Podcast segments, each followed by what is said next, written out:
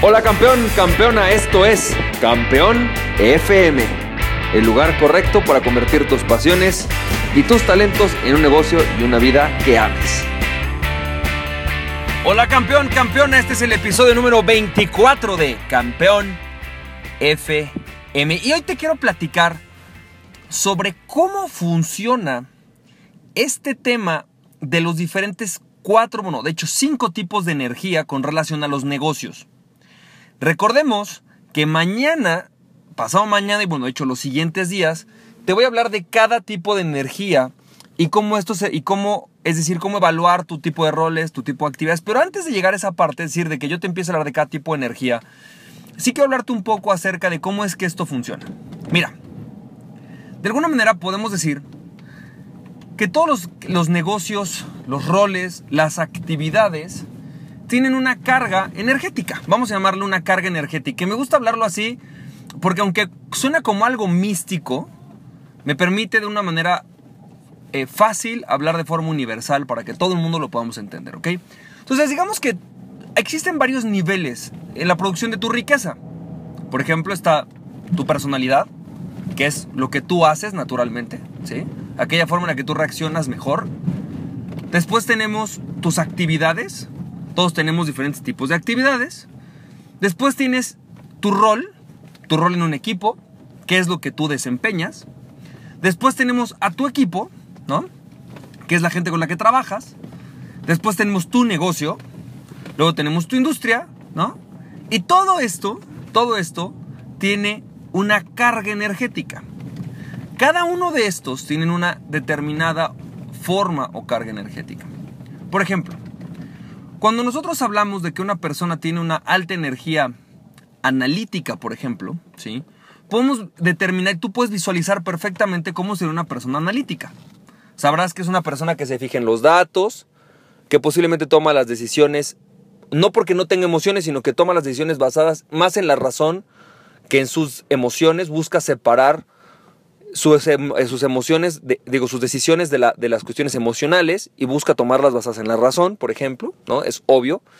Son personas que tienden a basarse más en datos o en hechos que posiblemente en sentimientos o en lo que otras personas puedan pensar. Es lógico, ¿sí? Bueno, pues de la misma manera, hay actividades que tienen esa carga energética.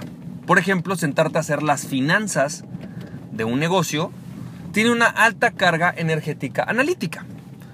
Cuando tú estás haciendo análisis financiero, por ejemplo, o tu contabilidad, pues estás tratando con números. No tiene nada que ver con cómo te sientes al respecto, tiene que ver con cómo son las cosas en cuanto a los datos.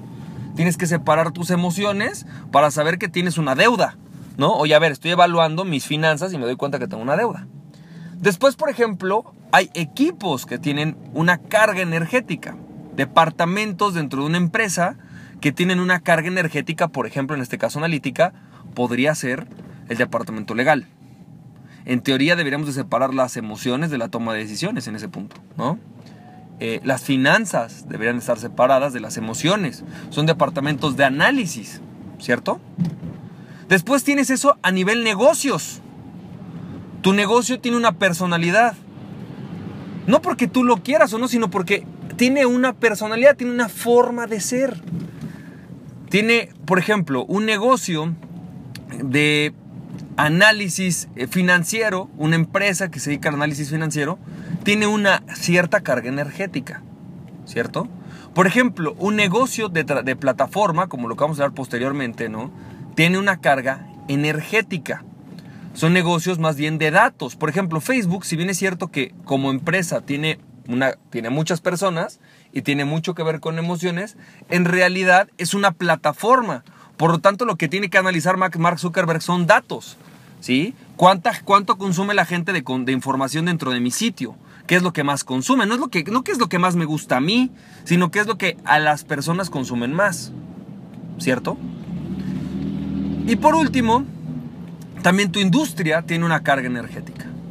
Por ejemplo, la industria de las, em, del Internet tiene una carga energética, o sea, la industria de las plataformas en, Internet tiene una carga energética analítica. por más que tenga que ver con elementos sociales y emocionales, en realidad todo ese negocio, toda esa industria se basa en datos, en hechos. De hecho, por eso lo hicieron ingenieros, no mercadólogos, porque tiene más que ver con una carga analítica. ¿sí? Lo que quiero decirte es esto. Existen formas estudiadas de forma estadística, por lo tanto puedo decir que de forma científica, para actuar en cada uno de esos diferentes niveles. Por ejemplo, está estudiado cómo es que una persona analítica fluye más, cómo es que es más productiva, cómo es que esa persona enfocándose en su rol o en su energía analítica, porque es lo que más naturalmente se le da, puede hacer grandes campañas de mercadotecnia, por dar un ejemplo. ¿Por qué? Porque está estudiado. Ya hay ciencia, se llama psicología social o psicología colectiva, que estudia estos fenómenos a nivel, por ejemplo, de la personalidad. Cuando es que una persona es más productiva basada en su tipo de personalidad. Eso está increíble. Pero de la misma manera, así como te hablo de esto, de la misma manera puedes estudiar los diferentes modelos de negocios, roles de una empresa. Todo lo que tú haces, hay una metodología científica o estadística que te permite determinar los pasos del éxito de cada una de las cosas en las que tú estás. Todos los negocios que entran dentro de alguna de las categorías, todos los que son exitosos, siguen ciertos pasos. Así que la relevancia de lo que vamos a ver en los siguientes capítulos es decirte, por ejemplo, cuando un negocio tiene una alta energía creativa cómo es y cuáles son los pasos de éxito de ese tipo de, por ejemplo, negocio, rol, actividad o personalidad. Tienen ciertos patrones de conducta en común. Y si nosotros logramos conocer esos patrones de conducta en común, entonces tenemos la capacidad de repetir el éxito de forma continua. Si nosotros entendemos cómo funcionan, tenemos la capacidad de repetir el éxito de forma continua y predecible. Por eso es que hoy, por ejemplo, en Estados Unidos, eh, universidades como Stanford hacen tanta investigación sobre las startups. Han llegado a metodologías que determinan que si tú sigues ciertos pasos y los sigues de forma continua, vas a tener éxito en una startup. O vas a darte cuenta que esa startup que tú tienes en tu cabeza no funciona y tienes que hacer otra diferente. ¿Por qué no va a tener éxito? Porque no tiene los pasos establecidos. Esto está muy estudiado y de hecho de eso es lo que vamos a hablar en los siguientes, en los siguientes días.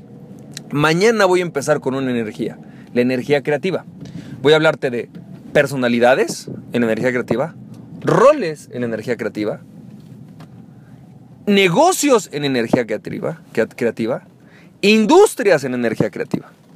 Y con eso vamos a jugar y vamos a trabajar para que tú tengas un mayor éxito en tu negocio. Así que campeón, campeona, te deseo que tengas muchísimo éxito. Nos estamos viendo. Y recuerda, este fue el episodio número 24 de Campeón FM. Mañana, mañana nos estamos viendo, mañana platicaremos más. Y recuerda, si tú todavía no tienes tu análisis de personalidad, que es vital para lo que vamos a estar hablando, ve a emprendetest.com y haz tu test de Emprendetest, donde te voy a decir cuál es tu tipo de personalidad. El test temporalmente es gratis. Eh, he, estado viendo que posiblemente tengo que ponerle un precio, pero bueno, por el momento se lo voy a dar gratis a la mayoría de las personas. De emprendetest.com puedes hacerlo totalmente gratis. Y recuerda, campeón, campeón, aquella persona que se conoce a sí mismo es invencible. Conócete a ti mismo y nada ni nadie podrá detenerte. Emprende tu pasión. Nos estamos viendo campeón, campeona. Besos y abrazos. Bye bye.